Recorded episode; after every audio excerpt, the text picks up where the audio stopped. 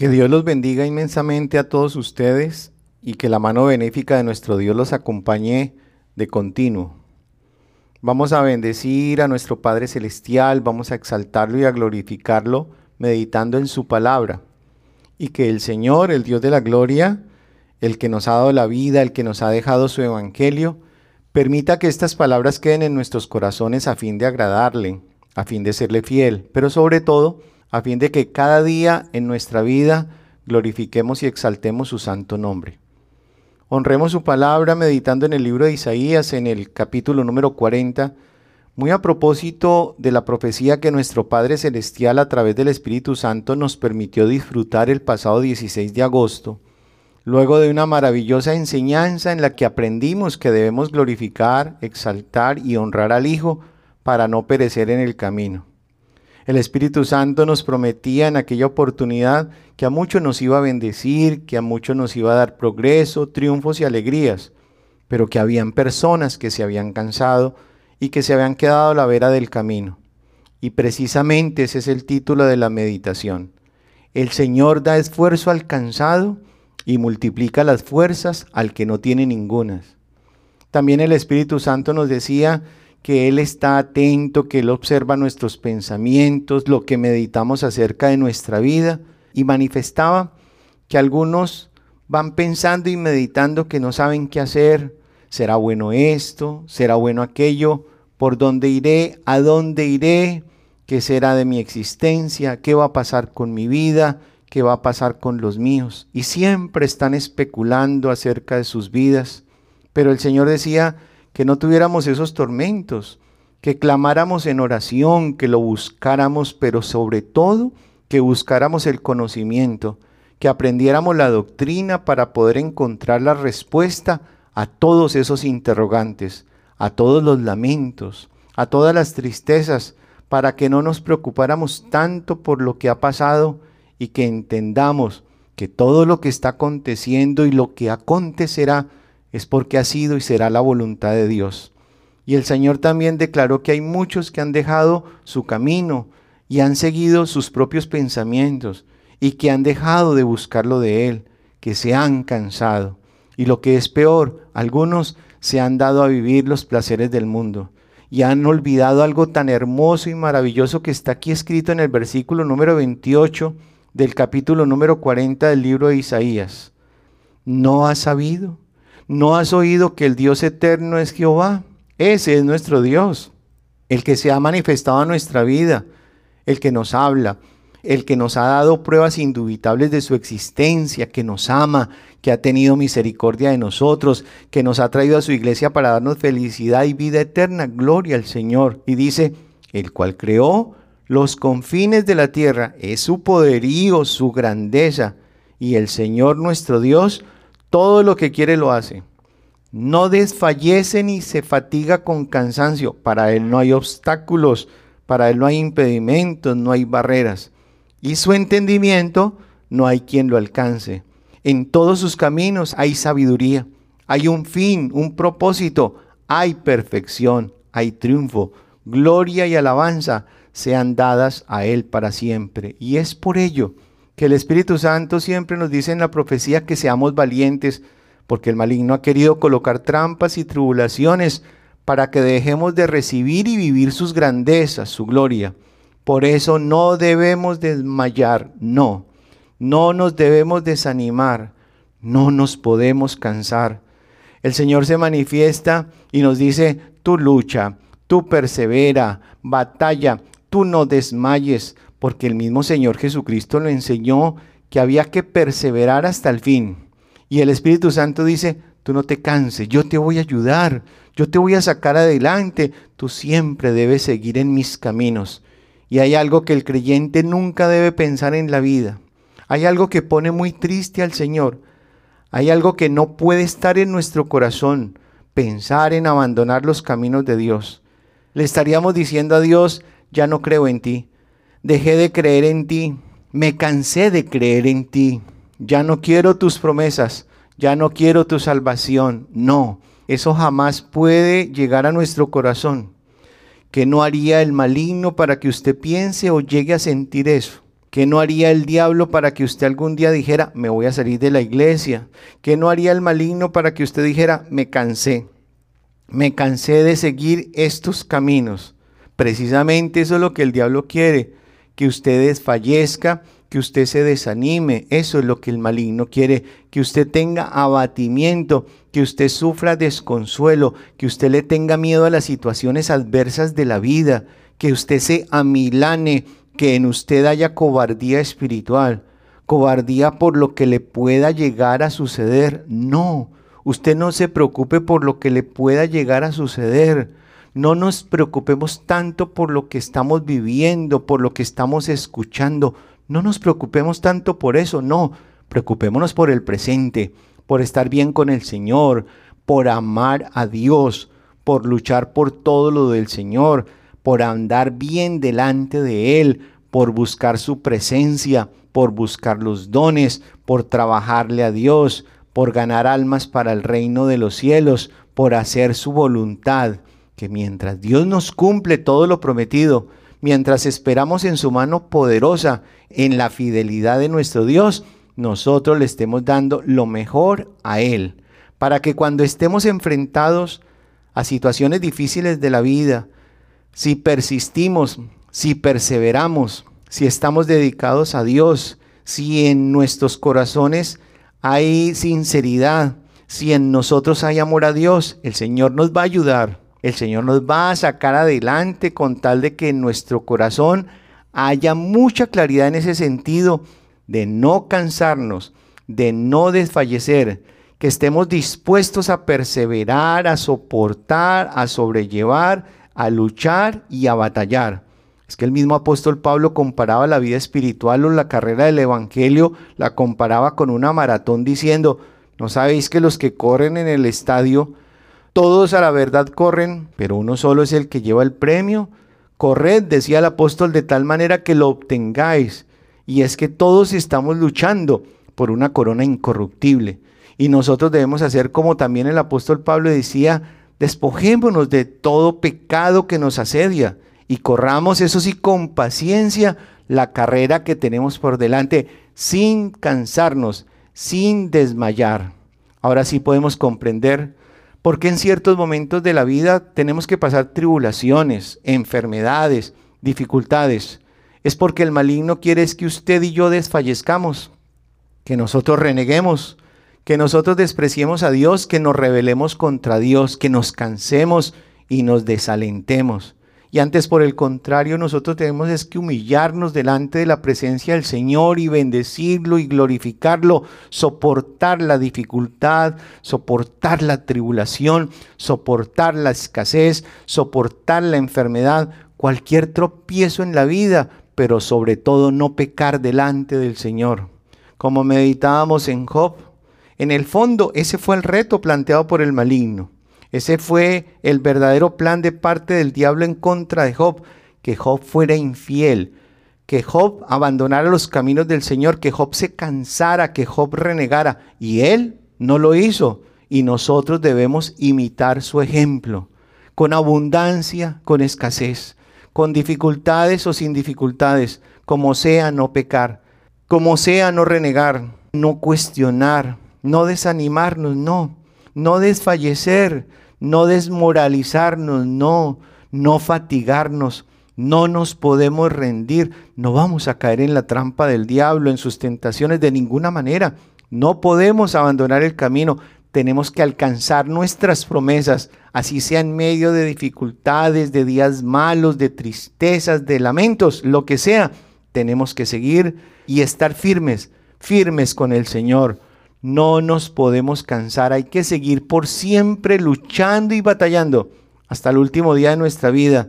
No puede venir a nosotros la fatiga, tiene que venir en la firmeza, la fortaleza y la seguridad, que cuando venga el enemigo a perseguirnos y a hacernos males, nosotros estemos con toda esa firmeza, llenos de fe, confiando en Dios, amando a Dios, teniendo esa convicción teniendo la doctrina, estando convencidos y seguros de nosotros mismos, que lo que estamos haciendo, lo estamos haciendo para Dios, teniendo un corazón dispuesto para el Señor, De todos esos elementos debemos estar revestidos. Eso es lo que nosotros tenemos que tener, esa confianza, esa seguridad, la convicción en el Señor. Así que nada que venga contra nosotros nos va a dañar porque Dios está con nosotros y le vamos a ganar la batalla al enemigo porque Dios, el Dios soberano, lucha por cada uno de nosotros. Aleluya, gloria al Señor. Entonces, el Señor va a estar de nuestro lado. El Señor no va a permitir que el diablo venga a remeter contra nosotros y que seamos vencidos. No, por el contrario, el Señor nos va a llenar de triunfos, de victorias, para que nosotros todos alcancemos la salvación y la vida eterna. Aleluya. Alabanzas al Dios Altísimo. Bien decía el apóstol Juan en el libro del Apocalipsis, sé fiel hasta la muerte y yo te daré la corona de la vida. Y ser fiel hasta la muerte es seguir la carrera, seguir la maratón, la carrera espiritual, la carrera del Evangelio que todos debemos lograr y que todos debemos alcanzar. Debemos alcanzar la meta. Y el Señor por eso dice, sé fiel. Y si la persona es fiel todos los días de su vida, va a ser fiel a Dios, fiel a seguir el camino de Dios, a no desmayar, a no rendirse. ¿Cómo? Siguiendo adelante, leyendo la Biblia, orando, buscando a Dios, aprendiendo la doctrina, adquiriendo conocimiento, revistiéndose del poder de Dios, haciendo la voluntad del Altísimo, queriendo agradar en integridad, en rectitud y en honestidad al Padre Eterno. Esa es la fidelidad. Y si ustedes y yo somos fieles, Dios nos va a ayudar y Dios nos va a perfeccionar poco a poco hasta que lleguemos a ser perfectos. Esa es la verdadera fidelidad. Entonces, para alcanzar y tener la vida eterna y para agradar a Dios, para no cansarnos y no desmayar, debemos ser fieles, porque sabemos que el infiel aparentemente está trabajando, pero está haciendo las cosas por un momento, pero es una persona intermitente. Las realiza por un tiempo y después se cansó, retrocedió, se volvió atrás o se quedó quieto y no siguió. Pero el fiel sigue sigue su camino. Así vengan las tormentas, vengan los problemas, vengan las dificultades, vengan los tornados, vengan los maremotos, venga lo que venga. El fiel sigue su camino porque no se desalienta. Ese es el requisito principal. Seámosle fiel a Dios para no cansarnos, ya que nosotros hemos tenido la bendición, la bienaventuranza y el privilegio de conocerlo de Dios y de sentir a Dios y de oír a Dios en su profecía o en sueños. Sigamos siendo fieles, no nos cansemos, no nos desanimemos, no desmayemos. Verso 29. Él da esfuerzo alcanzado. Nuestro maravilloso Dios nos da ánimo, nos da valentía, nos infunde aliento para que no nos cansemos. Y dice el versículo, y multiplica las fuerzas al que no tiene ninguna. Es decir, de la mano de Dios Él nos fortalece, Él nos llena de constancia, Él nos llena de seguridad, Él nos llena de firmeza, porque estamos con el Señor. Por eso no puede haber en nosotros cansancio, por eso en nosotros no puede haber fatiga, por eso no puede haber agotamiento, porque estamos de la mano de un Dios vivo, de un Dios poderoso, de un Dios grande, de un Dios maravilloso. Ese es el Dios en el cual hemos creído. Bien dice la Biblia en Hebreos, que por la fe hombres y mujeres sacaron fuerzas de debilidad y se hicieron fuertes en batalla. ¿Pero por qué? Porque Dios estaba con ellos y Dios hoy está con nosotros. Aleluya, gloria a nuestro Dios. Verso 30. Los muchachos se fatigan y se cansan los jóvenes flaquean y caen. Vendrán tentaciones, trampas y acechanzas por parte del maligno, pero en nuestras manos está el triunfo y la victoria o el estancamiento. Y si de pronto nos hemos equivocado, o hemos cometido un error, o hemos fallado, le pedimos perdón al Señor y Él nos da una oportunidad, porque Él es un Dios de oportunidades. Es más, Puede que alguien esté resbalando, pero el Señor si ve que la persona es sincera, Dios tendrá misericordia de esa persona. Y si ve que el maligno le quiere colocar una trampa, Dios le mostrará en un sueño o en una visión o le hablará en profecía y le anunciará la intención del diablo. Y si usted se equivocó, dígale a Dios, Señor, perdóname, me equivoqué, ayúdame para no caer, porque podemos fatigarnos en algún momento, pero no cansarnos, ni rendirnos, ni quedar a la vera del camino. Verso número 30. Pero los que esperan a Jehová, ¿y quiénes son los que esperan a Jehová? Los que esperan en Dios son personas que se entregan, son personas que le dan el primer lugar al Señor, son personas que lo aman y cumplen sus mandamientos, son los hijos y las hijas de Dios que quieren agradar al Señor y hacer su voluntad. Son las personas que le entregan su corazón al Señor, son las personas que lo buscan de continuo y dice, pero los que esperan a Jehová tendrán nuevas fuerzas, porque no lo pueden hacer en sus propias fuerzas.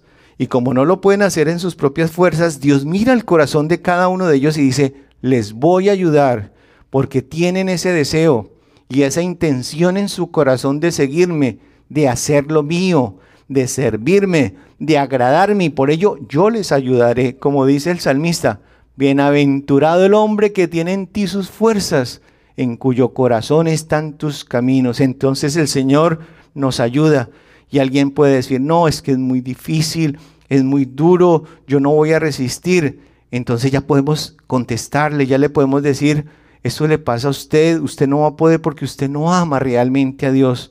Porque si usted amara a Dios no diría eso, porque Dios es el que se va a encargar, Él es el que va a llevar nuestras cargas, Él va a ayudar a cada hombre y a cada mujer para seguir adelante en los caminos de Dios. Verso número 31. Pero los que esperan a Jehová tendrán nuevas fuerzas, levantarán alas como las águilas. Qué promesa tan hermosa. Esa promesa es muy maravillosa para los que están buscando de Dios y dándole el primer lugar al Señor. Así se estén cansando, terminarán levantando el vuelo como las águilas. Y dice al final del versículo número 31, correrán y no se cansarán, no se cansarán, no nos cansaremos de esperar en las promesas de Dios, no nos cansaremos de esperar sus bendiciones, no nos cansaremos de hacer el bien, no nos cansaremos de hacer la voluntad de Dios, porque como bien dice el apóstol Pablo, porque a su tiempo, si no nos cansamos, vamos a recoger, vamos a cegar, si no desmayamos. Gloria al Señor. Debemos ser fieles a nuestro Dios y perseverar hasta la muerte. Debemos ser fieles al Señor para alcanzar la corona de la vida, amando a Dios, obedeciendo a Dios, dejando de pecar y viviendo la vida recta, cumpliendo sus mandamientos.